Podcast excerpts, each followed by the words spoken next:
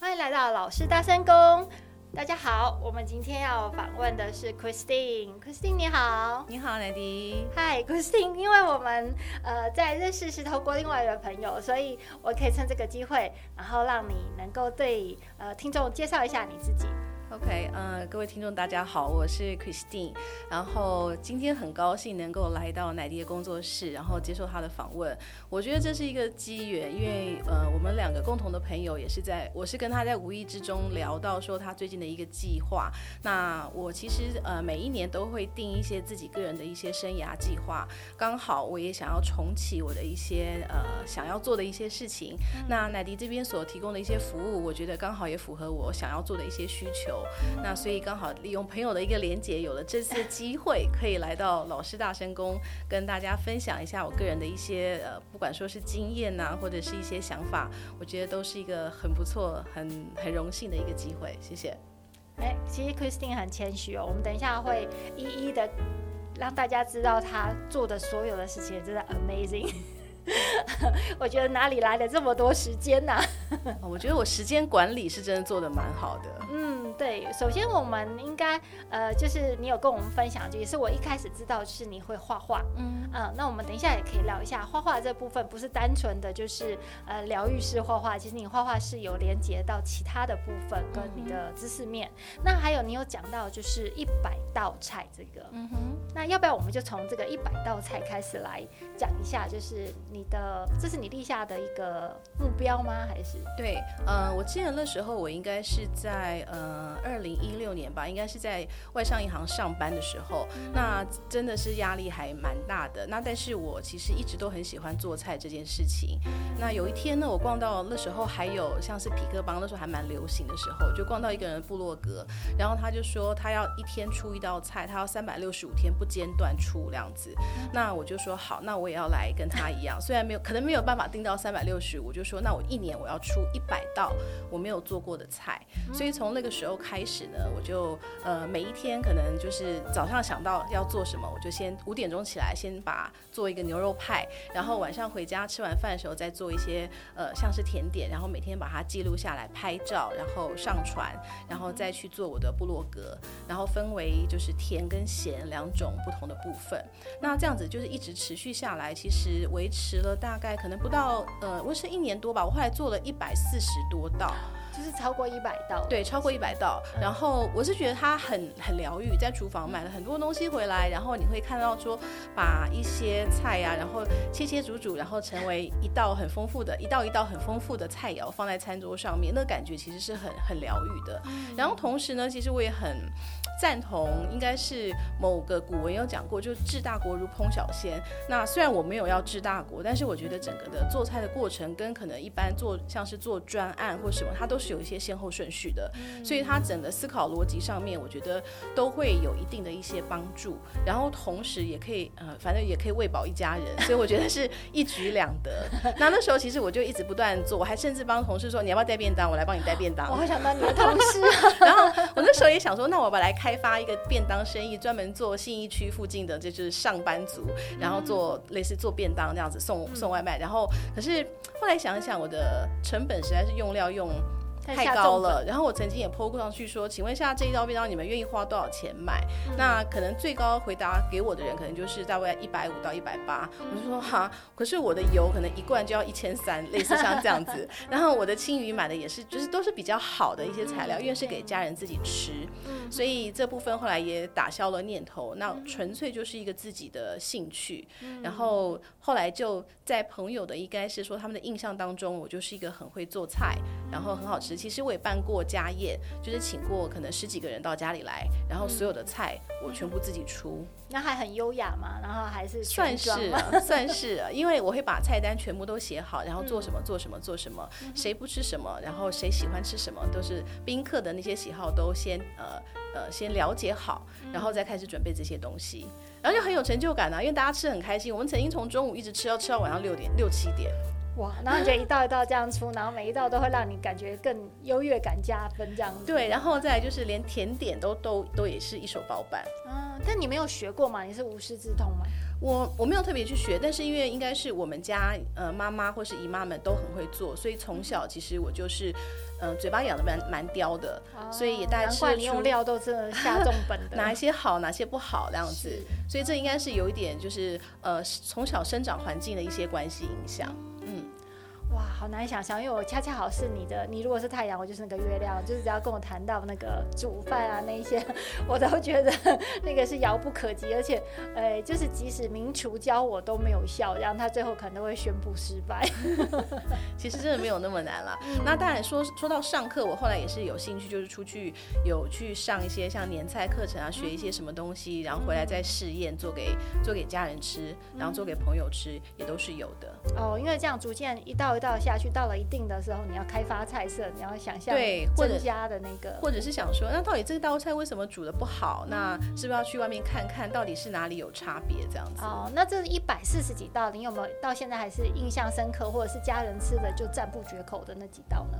呃，应该是我那时候出去自己去上一些就是泰国菜的课，然后回来做一道泰国菜，嗯、然后呢泰国菜它必须要用的是香菜梗跟芥兰的梗。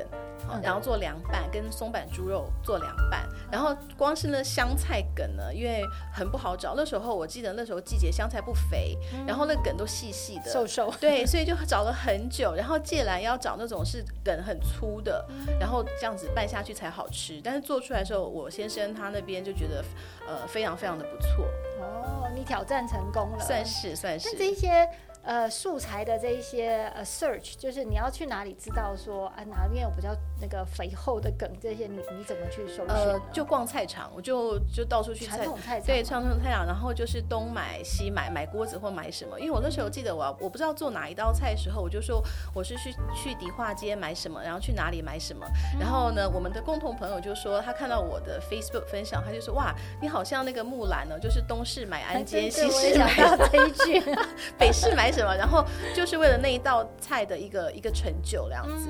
那也因此，其实，在那时候我买了很多的锅子，因为我想要做菜，然后又想要餐具很漂亮，所以就花重本买了，真真的是各式各样的锅子。哦，那现在我在幻想你们家可能。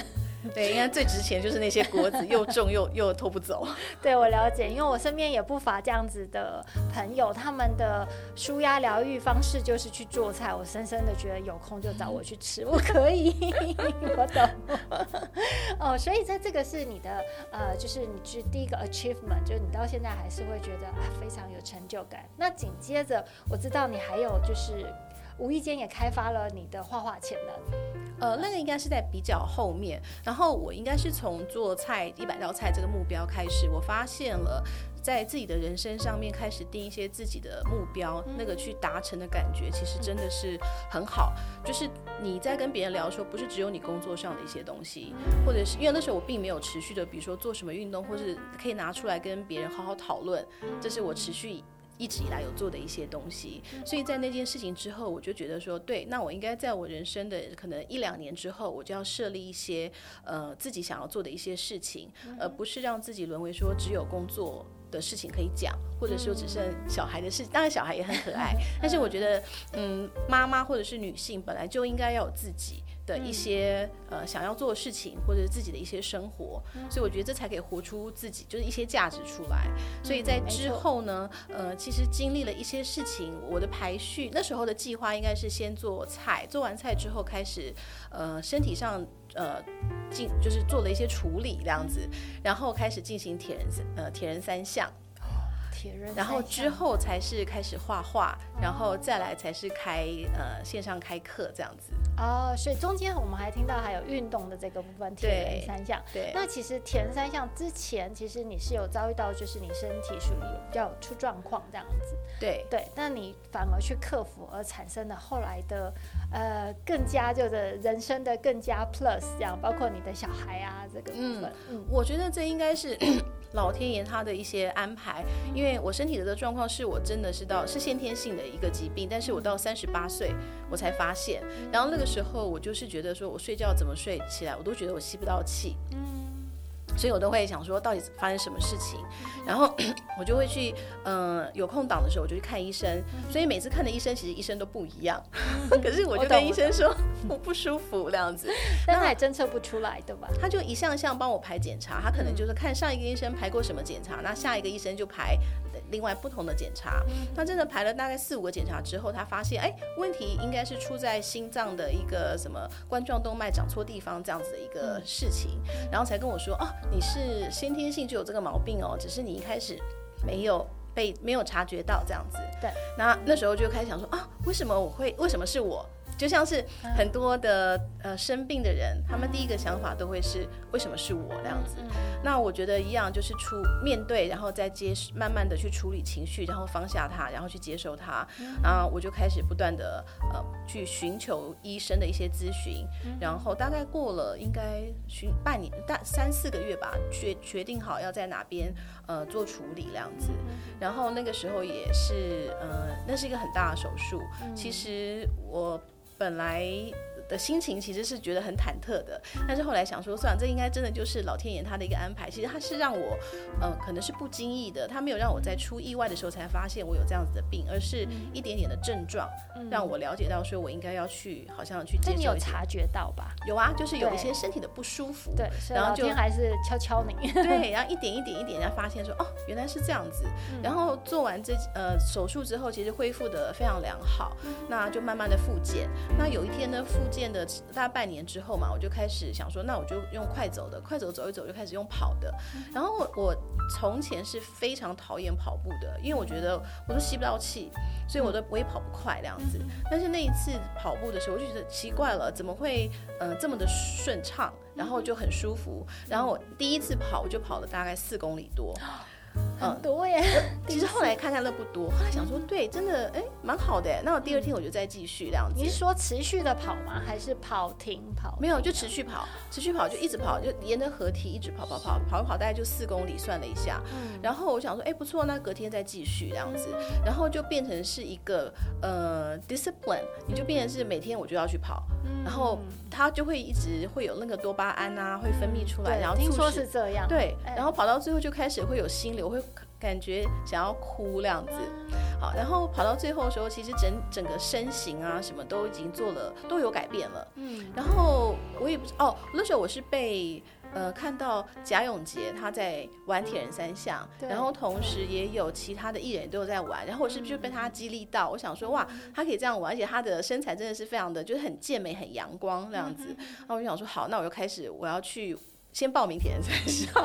然后我就还记得我报名，再去实践它每一个对，我就先把东西先报名好，因为这样才会有一个动力一直往前，你就不能后退，因为报名费已经缴了，嗯、而且你也公告大家了，然后到时候你不去就是一个就是一个很丢脸的后果，嗯、所以我就先报名先 announce，然后说我要去参加这个了，然后可是那时候呢，我还跟我老公说，我报名呢是没有浮标的哦，就是直接跳下去游的这样子，然后我老公说你是一个。笨蛋嘛，你的游泳根本就是不行，你蛙式根本游得超差的，你还敢，而且是开放水域，然后他就说你去给我换浮标组，然后所以我就后来就换了浮标组，然后就买了浮标，然后开始恶补游泳。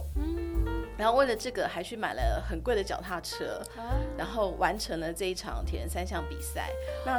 呃，这个的后来其实完成之后，我也一直持续的在运动，因为我觉得这个让我了解到自律的一个美好。因为我觉得真的是有自律，然后那整个的事情它就会照着你的照着正轨来走，然后整个的身心，我觉得那时候是一个最完美、最完美的一个状态。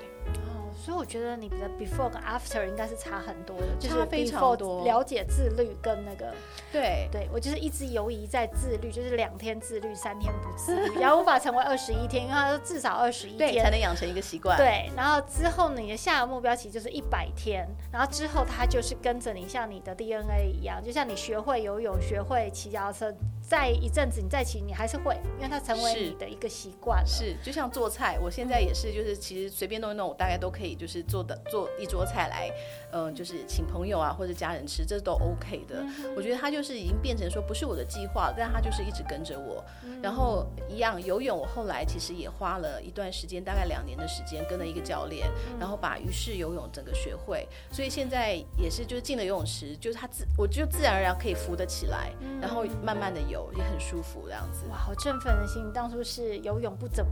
不怎么完全完全不行的。天哪，这样好振奋人心，好像让让我们很激励，是还有机会，也还可以，都可以的。我想说到时候，我本来想说那时候再去报名，然后铁人三项，然后可能是年龄最大那一组，因为他有分四十岁以上啊，或者是五十岁以上那种的，然后越年龄越大就越少人参加，所以能够拿奖的那个机会可能就会越来越高。对，但我觉得运动真的是另外一个可以去开启你潜能的那个。或许你透过运动之后，你再回来做其他的事情，也变有不同的思维了。嗯，我觉得会怀念那个很自律的感觉，然后同时在运动的那个当下，你会觉得很累，但是你克服之后，那个成就感其实是非常非常的大。嗯，女超人必须这么说。所以在这个呃。在铁人三项之后，还是呃之前，然后你已经，你同时也也达成了另外一个为人母的。之后，嗯。嗯，我觉得是就是老天爷他让我知道说啊，我的身体有一些疾病需要处理，所以处理完了，然后呢再来我就开始运动，所以身体的整个状况可能都维持到了一个很很好的一个状态这样子。那我是很晚才生小孩，那之前也是就是讲说，哎，怎么都没有办法生小孩。那后来我就想说，我不管了，我就想要去做我自己想做的事情，然后就一些因缘际会，我觉得这都是就是上天计划好的，我就是必须要走过这一遭，走过这些不同的 milestone，然后我才可以达到那个接下来的一个一个终点这样子。然后那时候怀孕也是突然想说，哎，嗯，不太舒服，就就觉得肚子怎么好像有一颗凸起来的东西。然后我就想说，那去医院检查一下好了。然后医生就说，哦，那个是你的呃肌瘤。我想说，哇，肌瘤这么大。然后呃还摸，就隔着肚皮都摸得到。是真的肌瘤，是真的啊，真的。啊、然后医生就说：“那你去呃抽血，然后验尿什么什么的。嗯”然后我完全没有想到说肌瘤干嘛要抽血跟验尿，嗯、然后我就傻傻的就说：“哦，好，就去这样子。嗯”然后他还帮我排了超音波，然后我想说：“哦，那可能就是要照肌瘤多大这样子。嗯”然后在超音波室的时候，就突然看到有一个那个白点点会闪嘛，然后我就说。哦不不是还没有闪，还没有到心跳，就是一个白点点，啊、一个囊，就是它的很小，对很小。我就说他的肌瘤啊，他就说你怀孕了，我就说 你你说什么？你说什么是真的吗？这样子，所以我觉得都是很很很超级意外，然后他就突然降临在我的身上这样子，而且我听说。有肌瘤是，呃，有怀孕是可以拯救这个肌瘤自然结束，因为它的营养分将会是没有的。呃，其实我的状，我觉得可能有不同的状况。我的状况应该是也很 lucky，那个肌瘤就是跟着我的呃儿子一起长大，对啊，然后出来的时候呢，他他是跟我儿子的头一样大。然后就顺道就一起拿切出来，对对对对，是我听到第二个这样。然后那那个就是我那位朋友也到现在爱爱死他儿子，因为那个肌瘤就是跟他的儿子共存，然后之后就一起就是获得重生的感觉，然后他多了一个宝宝这样。他也是没有想到，他也是跟你一样是那种拼了命的那种拼命三郎。我们那时候觉得这怎么你还有时间可以煮饭，然后你还有时间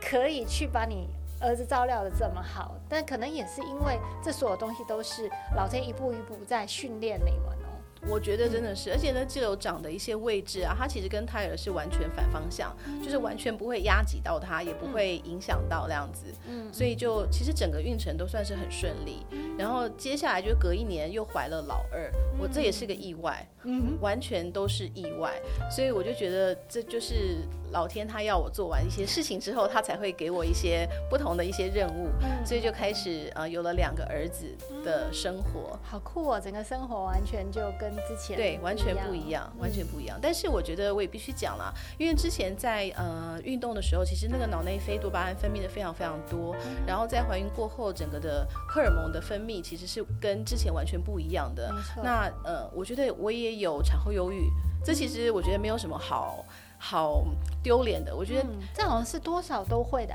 对，但是我的病耻感很重，嗯、我的病耻感其实我发现不对了，我就马上说，嗯、那我就要看医生了，嗯、然后也不要再继续喂母奶，因为必须要吃药去调节自己的荷尔蒙、嗯、血清素这些东西，这样子。哦，你非常理性哎。呃，我觉得也是有经历过，有 suffer 到。那我的家人他们也觉得很痛苦，因为其实那时候我的心情是真的很很荡，对，就是觉得哎，我不是不喜欢小孩，很可爱，但是我就是。嗯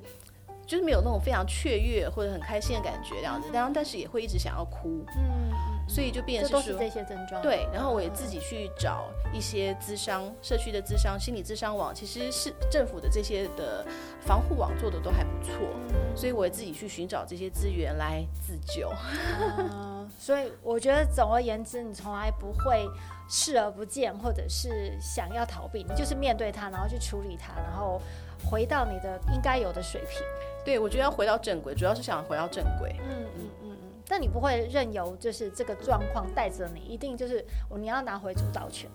他其实有有把我乱带，带了可能一两个月，嗯，然后我也看到我的家人，就是他们他们也很很 suffer，嗯，然后我自己其实也不好过，嗯，那我觉得这样不行，因为我觉得这样子再下去的话，那我接下来还有可能几十年的生活要过这样子，所以赶紧去就是直接去找医生了，因为我不喜欢那个控制主导权被人家拿走的感觉，没错，可以感觉到。